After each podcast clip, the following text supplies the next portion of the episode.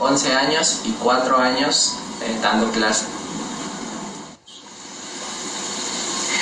El origen del clarinete se remonta a las grandes civilizaciones antiguas, en el que un instrumento que no era propiamente el clarinete se utilizaba para cuestiones pastoriles o bien para la música popular.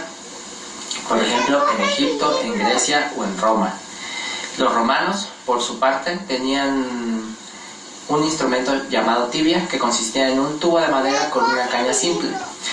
El clarinete como tal aparece hasta el año 1700, en el que un constructor de flautas llamado Johann Denner arma un clarinete a partir de un cuerpo de flauta al que le agrega dos llaves, le pone una boquilla y una caña.